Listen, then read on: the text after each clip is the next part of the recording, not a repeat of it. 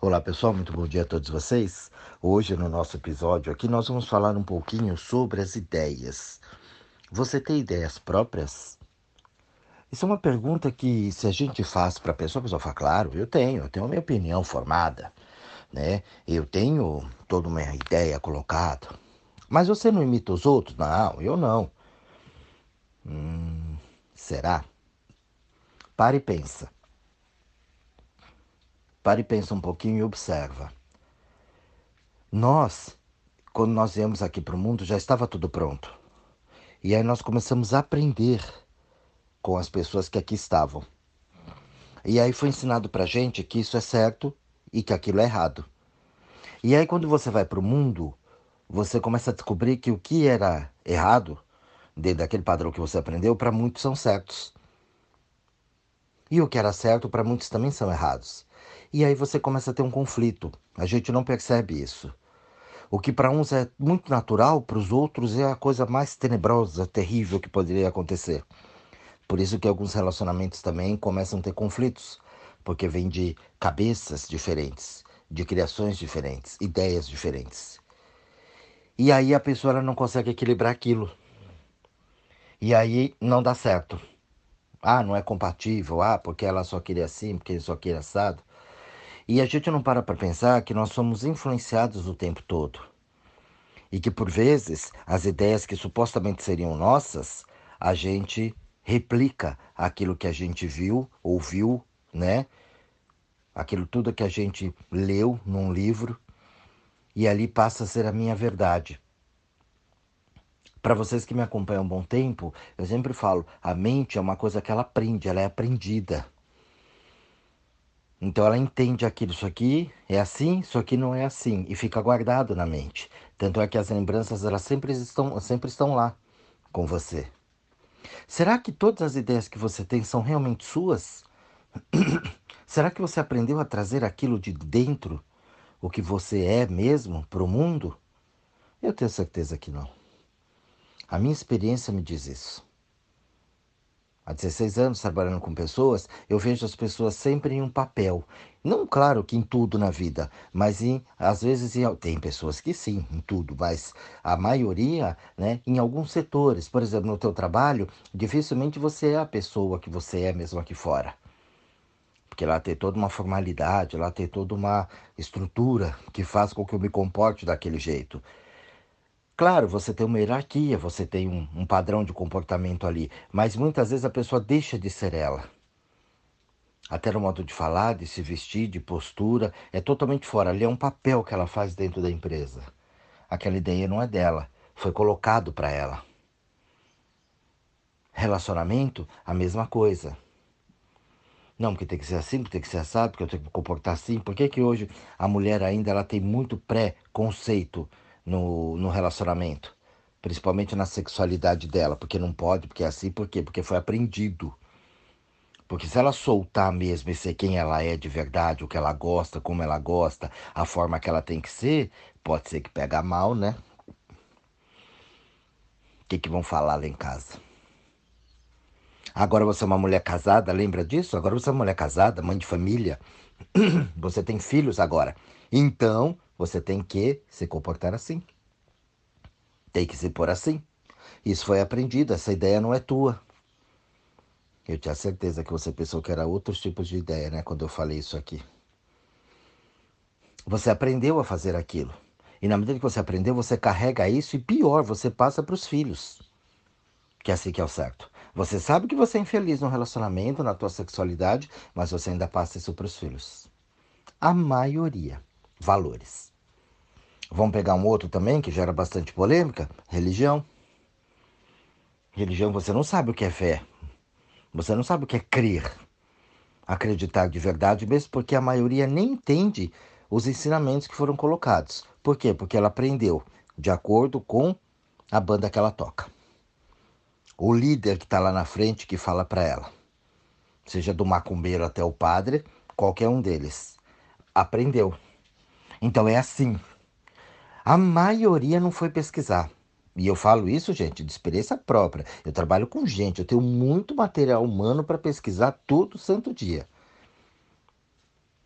Todo dia eu converso com sem número de pessoas e eu vou pesquisando, eu vou cheirando, eu vou fuçando ali e a pessoa ela não entende o que é a fé. Ela aprendeu um negócio e ela tem uma fé cega em cima daquilo. E ai de quem falar para ela que aquilo não é bem assim. Para ela experimentar, falar, tenta vir por esse lado, vê o que, que você. Não, não pode. Ela vira a cara com você. Aí quando você leva os ensinamentos, fala, ó, o que tá querendo dizer aqui é isso. Não é com a forma que foi colocado. Mas, nossa, ela quer matar você. O pessoal fica bravo comigo. Eu sei. Por quê? Porque aprendeu aquilo. Ela não teve a experiência de Deus, ela estudou o que falaram para ela. Ela decorou uma meia dúzia de palavras ali. E aquilo para ela é, é, e é, e acabou. E eu falo, como é que tá a tua vida? Uma merda. Uhum. E de que adianta essa fezinha? Nada. Eu vejo a pessoa quebrar a cabeça, se lascar inteira atrás de coisas e não resolve. Por quê? Porque ela aprendeu isso. Ela não experimentou a fé. Ela não experimentou a sensação. Ela não foi atrás das buscas dela para ver realmente o que é aquilo. Será que está certo o que o padre fala? Será que está certo o que o pastor fala? Não, aquilo é fé. O pastor hoje, o líder, né? Eu não vou dar nomes assim, porque senão parece que eu estou falando de alguma coisa só. Estou falando de todas elas tá? Da Umbanda, no Candomblé, né? no evangélico, lá no, no muçulmano, no Alcorão, todos eles. É uma fé cega em cima daquilo, porque é assim, porque está escrito. E o que está escrito, como todo bom ser no mundo, não consegue ter uma interpretação de texto legal. No Brasil, então, não gosto nem de ler, quem dirá interpretar o texto. Então vem tudo de uma forma errônea para gente. E é difícil acordar desse transe, porque esse transe também é um paninho, né? Eu estou seguro nisso aqui, porque é assim, porque a maioria está assim. E aí nós não vamos tendo a nossa ideia. Você é um ser único, exclusivo. Quando você vem para cá, você tem todo um dom, você tem todo um talento, você tem coisas dentro de você que você precisa colocar para o mundo. Essa é a essência divina, a centelha divina dentro da gente. Então eu vou ter coisas aqui que ninguém tem. E vocês todos aí têm coisas que eu não tenho e que ninguém tem. Por isso que nós vivemos em sociedade e nós precisamos desse diálogo aqui, desse bate-papo nosso. Então a gente, eu mando ideia para vocês, vocês mandam ideia para mim, e eu aprendo com vocês, vocês aprendem comigo e a gente aprende com o mundo e o mundo com a gente. Eu tenho experiências únicas aqui que só eu tenho nesse planeta. Eu sei que isso é difícil na cabecinha de frango entender que você é tão especial assim. Porque você foi criado dizendo que você não é nada. E para ser alguém você precisa ter que estudar. Esse é o conceito básico que foi colocado para você. Então põe você lá embaixo. Como se você não fosse ninguém. E por isso já favorece a gente sair por aí copiando todo mundo, invejando as pessoas. Não. Eu tenho aqui então, na verdade, o que eu tenho aqui, eu preciso mandar para o mundo, mas eu preciso identificar o que é isso. Eu sou um ser único. É como se fosse uma grande orquestra. Quando você pega o maestro ali, ele fala: Nossa, faltou uma nota ali, ó, de tal instrumento. Ele escuta, ele aprendeu a escutar. Esse maestro você pode chamar de Deus.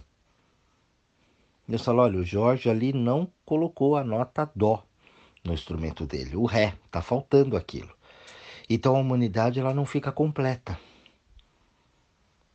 Por isso que morrer uma pessoa faz toda a diferença. E a gente vê aí, né?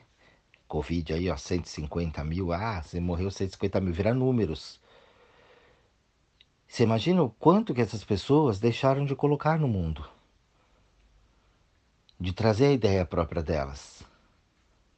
E aí, nessa brincadeira, a gente vai copiando, copiando, copiando, e aí vem os grandes líderes, os grandes nomes, né?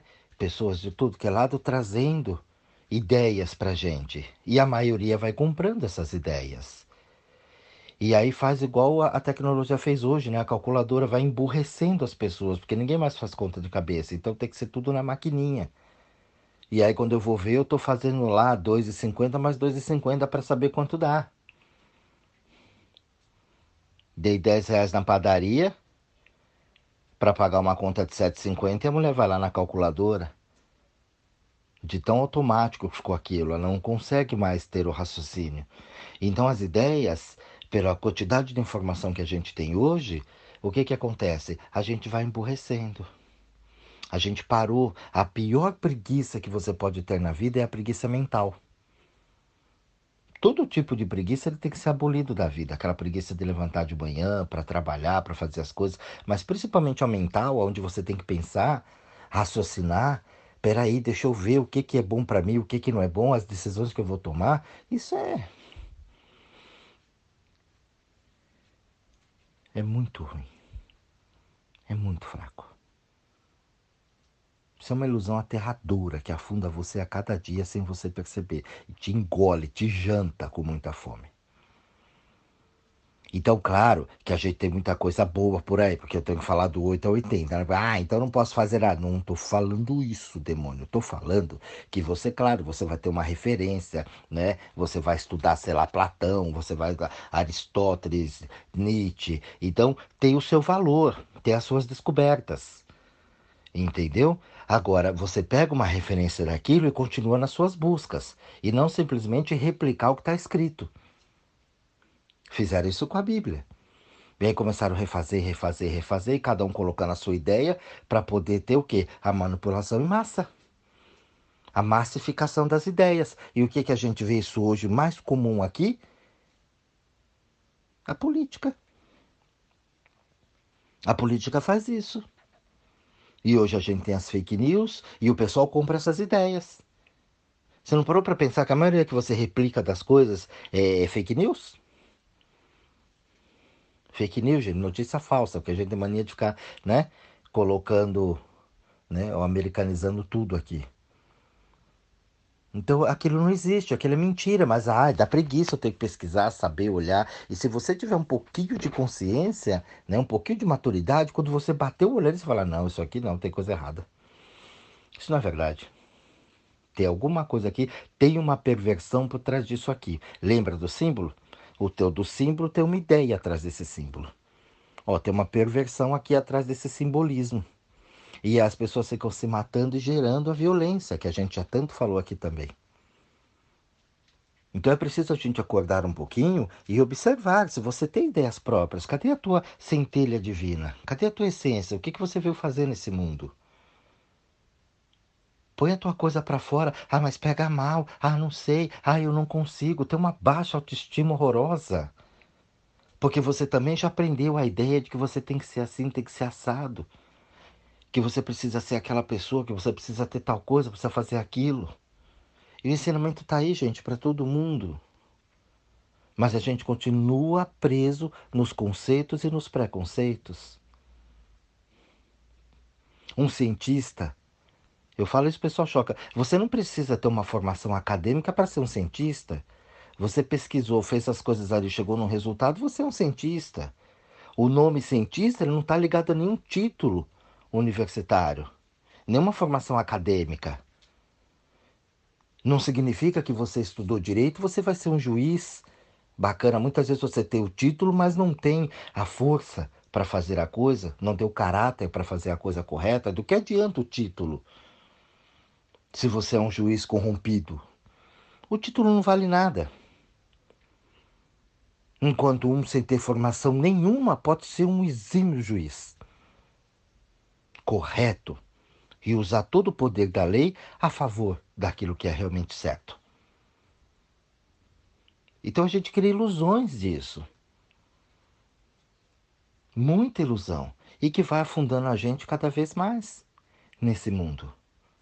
Então, pare para pensar um pouquinho, essas ideias que você carrega aí dentro são realmente suas. É própria do teu ser. E claro que tem gente aí para inspirar a gente de rodo. Eu posso falar aqui para você aqui milhões de pessoas que podem inspirar a gente a ter muitas ideias, a pensar de uma forma diferente. Por isso que a gente tem tanto livro hoje. Por isso que a gente tem tanta informação. Mas como é que você filtra isso? Como é que eu sei que aquela ideia realmente vale a pena, é bacana? E como é que eu estou é, vendo se aquilo não é uma ilusão? Se eu não estou indo por referência, se eu me identifiquei aqui com esse livro, por exemplo, que foi uma história que eu passei e, e tem tudo a ver com a minha vida. Será que aquilo é verdadeiro ou é ilusão? Será que você está se apegando? Você só tem uma opinião em vez de ter uma ideia própria? Porque a maioria das pessoas confunde opinião com ideia própria. Não, eu tenho uma opinião formada. Hum. Mexe um pouquinho lá para ver de onde vem essa opinião formada. Copiou. Cadê a experiência? Você experienciou isso? Você testou? Fez com você? Fez com as pessoas? Ouviu? Porque o meu cara falar uma coisa ali, não, olha, renomado, o cara tá aqui falou. Tudo bem. Legal, ele tem uma ideia ali, uma experiência, ele passou para aquilo. Mas e aquilo é funcional na minha vida? Na vida das pessoas? que me cercam ali no meu dia a dia, aquilo faz sentido ou não? Se não faz sentido, então para mim aquilo não serve. Por mais que todo mundo esteja falando na mídia. Não, no meu meio aqui aquilo não funcionou. Então aquela ideia, ela é para uma parte, não é para o todo. E a gente acha que é para o todo. O cara dá uma palestra, junta milhões de pessoas ali acha que aquilo é a verdade, passa a ser a verdade. A religião faz isso. A política faz isso. Aí você vê as crianças, ah, as, crianças as pessoas é, brigando hoje por Deus e pelo político. E se dependendo da religião, vários deuses, né? Como na política, vários candidatos. Então, tudo aquilo que é detrimento do que eu gosto, beleza, é, é do meu time. O que não é, tem que matar o desgraçado. E aí você fica no bate-boca na discussão e tentando enfiar a tua verdade no outro e o outro tentando enfiar a verdade dele em você. E aí dá a merda que dá. Acaba com o relacionamento, brigas, confusões. Isso sem contar o astral, né, gente? A energia astral, que aqui vocês que me acompanham já sabem, já falei que astral não é fumacinha. E muitos de vocês já experimentaram isso aí na pele. Puta que pariu, Jorge, é pesado. Claro que é pesado. O astral é um corpo. Ele existe. Então, a gente precisa parar um pouquinho e pensar. Quais são as ideias? O que, que eu vim colocar para o mundo? O que, que é meu em essência aqui, né? Qual é a nota que eu estou deixando de tocar? Será que o meu instrumento está sendo bem utilizado dentro dessa orquestra? Será que o maestro ele está ali contente com a, o meu desempenho nisso? E aí eu começo a, a transformar essa situação. Eu começo a ouvir as minhas notas musicais a canção que eu venho para poder colocar o enredo na vida. Por isso que você vê muita gente sem rumo, sem um destino. Porque ela não sabe nem que ela tem um instrumento, que ela é esse instrumento que está parado ali. Você tem um dom, você tem um talento, né? você é um instrumento musical maravilhoso, com um som maravilhoso, mas que não tem, né? não, não tem projeção. Está parado. Violão. Violão é lindo. Um violão bem tocado é maravilhoso, mas encostado no canto da parede não vale nada. Uma flauta, uma guitarra, um teclado, um piano. Sons maravilhosos. Sala São Paulo, quem conhece a harpa, o som da harpa, lindo, mas o que adianta aquilo parado lá? E o que adianta também aquele instrumento se não tem alguém que toque? Eu falo, nossa, a orquestra é maravilhosa. Esse, esse pessoal toca muito. Eles tocam muito porque tem um instrumento muito bom. Porque se você tem lá só os músicos sem instrumento, não adianta nada. Se você tem lá no palco só instrumentos e seus músicos, também não adianta nada. O que, que é a beleza do espetáculo? E se os músicos e tem o som, não tem o maestro, também não resolve. Qual que é a beleza da vida? A beleza da vida é esse conjunto. Ninguém depende de ninguém, mas juntos conseguimos fazer a diferença. Eu, com o instrumento mais um maestro, forma um casamento perfeito. Eu sei a hora de entrar, a hora de diminuir, de aumentar, um tom acima, um tom abaixo. E ele vai regendo tudo aquilo. Ele vai comandando tudo aquilo. Ele também é importante no processo. Mas se tiver só o maestro lá sem músico, não adianta. Se tiver só o maestro só instrumento, não adianta. E a gente vai começar a entender que nesse período agora que a gente vem, até 2026, o conjunto vai ter que ser muito importante na vida da gente. O coletivo vai fazer toda a diferença. E não é esse coletivo que eu já venho falando para vocês há muito tempo aqui. É o coletivo de verdade. aquilo que eu não dependo de você, mas nós juntos vamos fazer, uau, a diferença. Porque a minha ideia com a tua ideia, uau!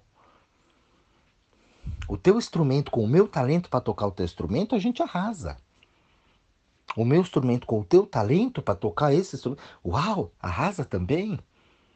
Não tem mais e menos. Eu não sou menos do que vocês e vocês não são menos do que eu. Eu não sou mais que vocês e vocês não são mais do que eu também. Então nós estamos ali, ó. Todo mundo único. Cada um com a sua experiência, cada um com seus talentos. E isso faz a diferença. Mas até as pessoas entenderem isso, a gente vai ficar replicando e copiando igual papagaio. Não, eu li no livro, é assim. Hum. Já experimentou? Já viu? Demônio do cão. Em vez de ficar falando que é assim, às vezes nem leu direito, pulou umas páginas, porque ah, é muito grande, vou pular esse capítulo. Preguiça mental, gente, toma cuidado com ela. Isso acaba com você. Destrói com a tua vida e com a vida dos outros.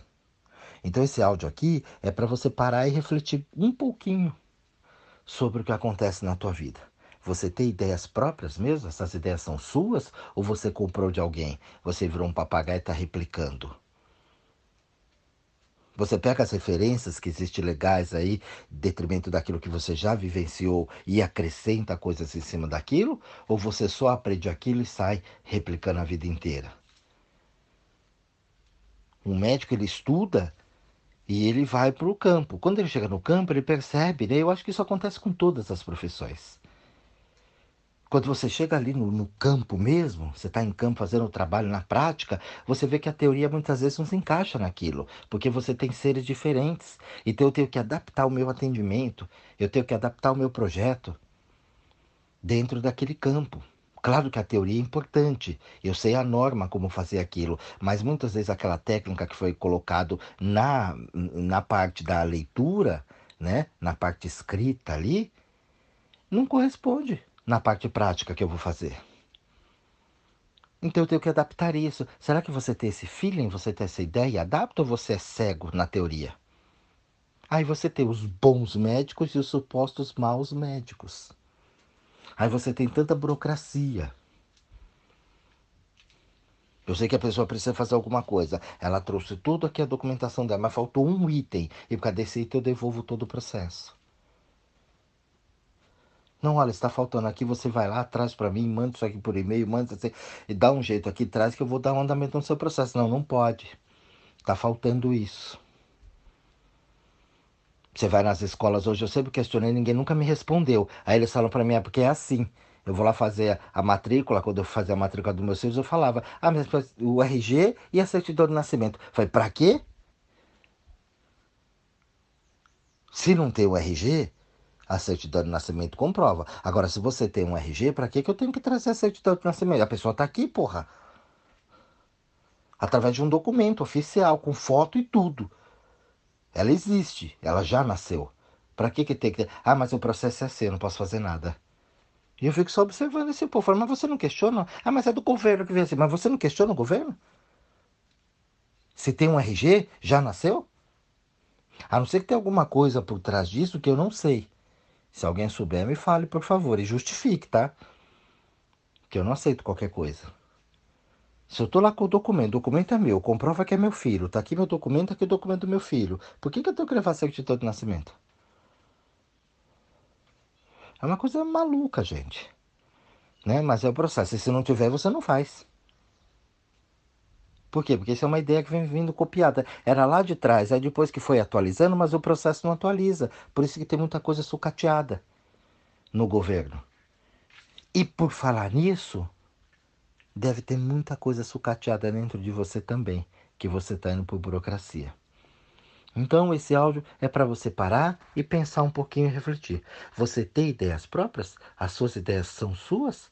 Ou você anda só copiando dos outros e aprendeu o que é e sai pelo mundo replicando isso?